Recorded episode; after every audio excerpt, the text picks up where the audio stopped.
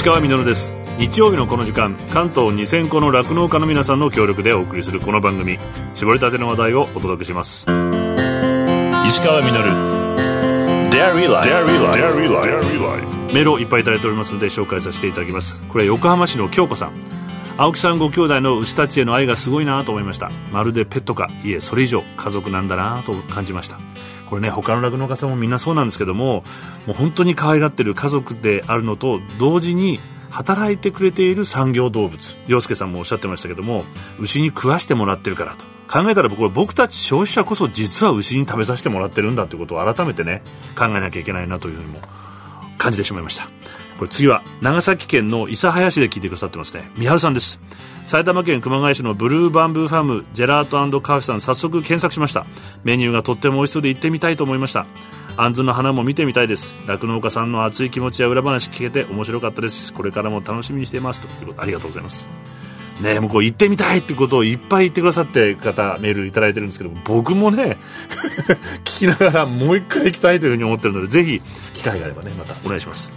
これ船橋のひろこさん。自分の足元の生活を見直すとともに国内外のいろいろな人たちに思いを馳せることができる番組です。今春から春からですね。毎週牛乳2本を取るようになりましたということで。ありがとうございます。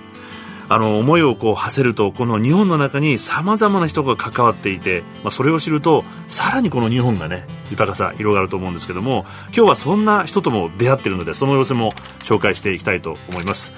今週も埼玉県熊谷市にあるブルーバンブーファームの様子お伝えします綺麗で快適な牛舎で3代目の青木大輔さんと弟さんの陽介さんにお話を伺っていたところにおじいさんの代から3代にわたってのお付き合い株式会社中里米吉商店の中島はじめさんという資料屋さんと出会いました。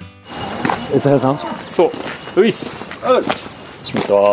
資料屋さんと僕会ったの初めてです。あそうですか。はい。餌屋さんって豚屋さ豚もやってるし鶏もやってるんで、うちは昔から牛一本でやってるんで。あそういうお仕事もあるんですか？はい。それ牧場ごとにこだわりとかあるんですか？ああめちゃくちゃありますよ。それをちょっと理解しつつこうセレクトしていくっていうのが餌屋の仕事なんでえー、かっこいい。かっこいい。いやでもこだわりがないと多分ね続く向上心がないんで多分続かないと思うんですよ。牛も人も舌も良いものを求めていくからね。ここに自分の求めてるものがあるから、お願いしてるんで、嬉しいこと言いますね。え。今日本音がお互いに来てまそうしたね。いうことですよね。あそこだから、しかないっていうね逆にね、今まさにでもこれ餌が高いって大変じゃないですか。そうですね。酪農家も大変だけど白屋さんも大変ですよね。餌屋さんも大変。なかなかね価格に転嫁っていうのもねいや農家さんのことを考えると厳しい部分もあるんで還元っていうのがねなかなか難しい今状況なんで為替がありますから。そうですよね、でもこれちょっと今ある意味緊急事態なんでちょっとなんか国がもうちょっと出してくれてもいいのになと思いますまあいくらかはビビたるものでやってるんですけちょっとね。はいど足らねえんですよ足りないですよね、酪農家で食べてるこの周りの企業さんなんかもやっぱり厳しいよね。だから負のサイクルがあ回り始めてるというかね。まあでも大変な時期なんでねお互いにこう乗り越えていそうですよね。きたいですよね、はい。ね。い、やでも初めてお話伺ってよかったです。ありがとうございます。ありがとうございます。あのジェラート屋さんもう見せてもらっていいですか、はい。うちの次男の嫁とはい。長男の嫁とあとこれが手伝うんですよ。えこっちもやってるんですね。やってますよ。すごい満車ですよ。ちょっと皆さんにお話聞いちゃう。うん、じゃあ聞いてください。どう美味しかったですか？美味しかったです。何と何？一応食べたのが黒ごまおとミルクと、あ抹茶。私チョコレートと黒ごまと抹茶です。チョコレートね美味しかった。ね濃厚であ味しかったって味が濃かったです。ありがとうございます。何も聞いちゃってもいいですか？あ、ではそちらへ。なんかお仕事をサボってきた。サボってんじゃないですね。休憩休憩中間が。ビシッとスーツを癒されに来ました。でもお仕事の間にこれが最高じゃないですか。最高ですよ。でジェラートはどうですか？私トリプルで上が黒ごまとヨーグルトでで下がなんだっけベリーチーズ。黒ごまはすごい濃厚。ヨーグルトはそのすっごいさっぱりしてるんで。あじゃあいいバランスなんだ。今ちょうどいいです。こちらは？ティラミスで中にねスポンジが入ってるとかなんかうん。言ってたから。あじゃあ本当にケーキみたいになってるってことそうだそうそうだと思います。いやでもこういう場所があったら本当にお仕事ではい。お客さんもあるわけじゃないですか、はい。まあ、いいことばっかりじゃないことも あったりするわけじゃないですか癒されますまた癒されて午後も頑張って。ありがとうございます石川稔 Dairy Life. Dairy Life. Dairy Life. Dairy Life. 石上夜がやっていますデイリーライフ今週も埼玉県熊谷市ブルーバンブーファームの様子を紹介しているんですけども本当にねまた行きたくなって食べたくなっちゃいますけどもこれブラックとウッドのかっこいいお店も地元の工務店と一緒に作ってデザインしてくれてでゴミ箱もねかっこいいんですよ。もうスチールで後輩がこう作ってくれたということで本当にこう地域の皆さんに支えられているので本当にデザインはかっこいいんだけどそういうところがあるからくつろげるんじゃないかと、まあ、そんな中癒されていた2人。別々に回っていてここで待ち合わせしたそうで、まあ、かなり癒されて実際夕方近くまでいたんでね。大丈夫かなっていうふうに思ってしまったんですけども。10代の子たちはこうお店に入ってジェラートを手にするなりすぐこう映え写真をみんな撮ってますし。子供は芝生を走っていて牛に駆け寄っていくし。ちょうど入学入園式の日だったので帰りいっぱいそういうお客さんもね子供のご褒美で。いらっしゃる方も多かったです。青木さんが餌を畑で作ってそれに加えて白江さんの餌を牛が食べてジェラートになって外回りのお二人や子供たちが甘いジェラートを食べて人々がこうしてつながっていくのでここにね一つの世界があるような気がしました。そしてこの後この世界を支えている一人ジェラートカフェ担当の大輔さんの奥様美桜さんにも加わっていただきました。この美桜さんまた負けじとこだわりの方でした。やるからには本気です。奥さんの実家がケーキ屋。父がやってたんですけど。そんでずっと口説いてた。牧場でカフェやりたい。ジェラートやりたい。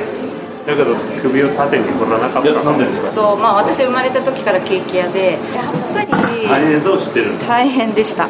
なのでやりたくなかったです。はい。でやろうと思うのはどういうきっかけからですか？子供が手が離れたのが一番ですかね本当に家のこと何にもできないですから。家のやってますよ。やってますよ。もう家族には言いました。あのやるにあたってうちのことは一切できなくなるんで自分のことは自分でやってくださいと。それでもよければやりますって。実家がケーキ屋ってことでスイーツの基礎っていうのがもう身についてて。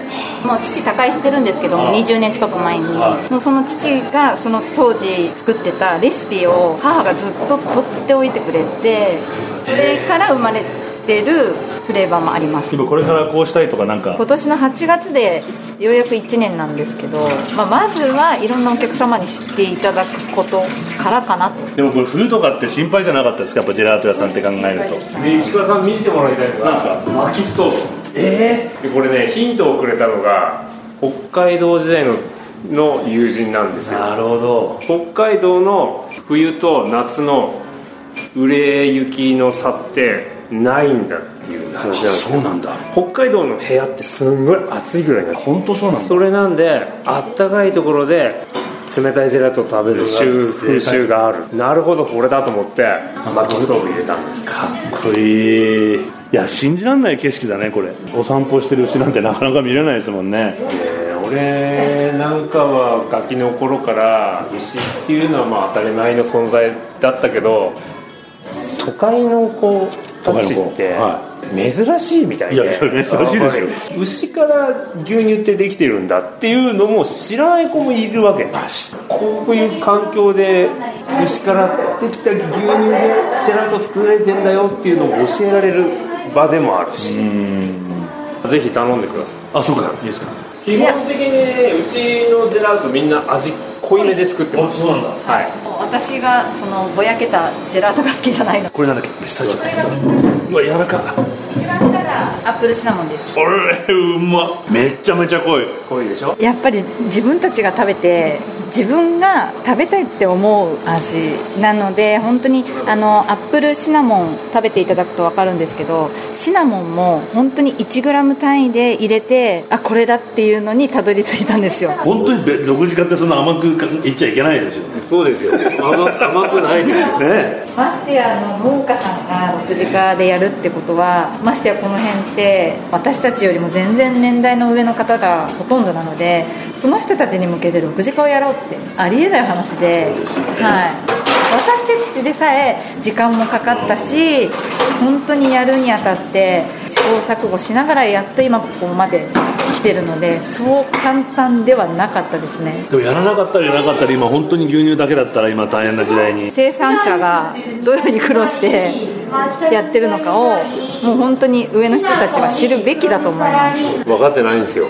まあ夜逃げした話とか中には命を落とした人っていう話もいますしそうならないためにもやっぱり自分でうちに入らずにどんどんこう発言してって気持ちを外に向けるというかいい時代が来ると信じてもう毎日やっていくしかないなと思って。酪農家さんってお話伺ってるといつもどの酪農家さんも横のつながりがすごくあるじゃないですか。仕事しながら仲間同士で電話してコミュニケーション取って歯食いしばって、まあ、一生懸命みんなして頑張ろうぜと言ってます。なんかそういうのもだから消費者の,、まあその政府の人にももっと分かってほしいですよね。分かってほしいですよね、うん、もっと現場を知ってもらわないとね。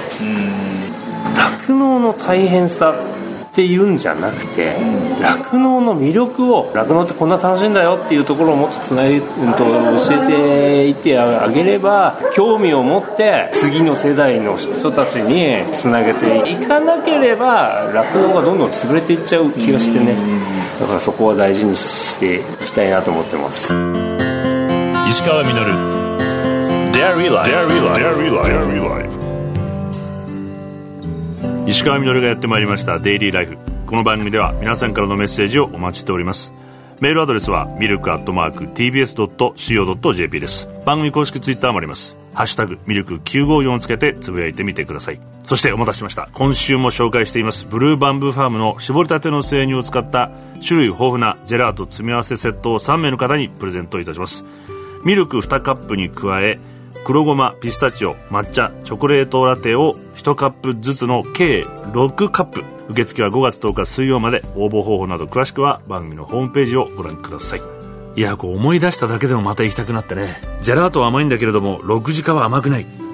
これ6時化どんどん煽ってますけどもまずそれよりも普通にお仕事して農家の方々が食べられるような政策をしっかりとっていかないといけないなというふうに改めて思いました。美穂さんすんごいこだわりがありましてですねこれぜひこだわりはお店に行って味わって聞いていただきたいなと思うんですけども。時には夜中の1時2時までこう仕込むことがあって、まあ、すると弟さんの洋介さんがもう餌やりに起きてくるんですよね。そうするとこの牧場は24時間動いてる。大変なんだけどでもだからこそ楽しいっていうのが伝わってきたんですけども、まあ、そんな中こう出来上がるアップルシナモンジェラート本当に美味しくてですね。2つの家族の歴史がこう詰まっていて亡くなってしまったというケーキ屋さんであったお父さんにまで僕なんとなく感謝しちゃって、まあ、そうした奥様の話弟さんの話次々に訪れるお客さんの姿を見たりするたんびに実は大輔さんのある口癖に僕気がつきました。独り言のように「ありがたいっす。ありがたいっすよ」っていうふうに言うんですよね。父親がこだわった自給飼料でどうにか今飼料高に耐えられていること。ジェラートを始めるのに奥様の実家がケーキ屋さんだったこと。弟さんが分業でしっかり牛を見ていてくれること。家のことはお母さんがしっかり守ってくれていること。そしてお客さんが次々に来て喜んできてくれること。大変な仲間たちがいる中でいくつものなかなかありえない条件に恵まれている。当たり前じゃない。ありがたい。そんな風に周りに感謝されている大輔さんはとても幸せそうでした。ありがたいジェラート。ぜひ味わってみてください。石川稔デイリーライフ。この番組は関東2000個の酪農家関東生乳関連の提供でお送りしました。石川稔。Dairy Life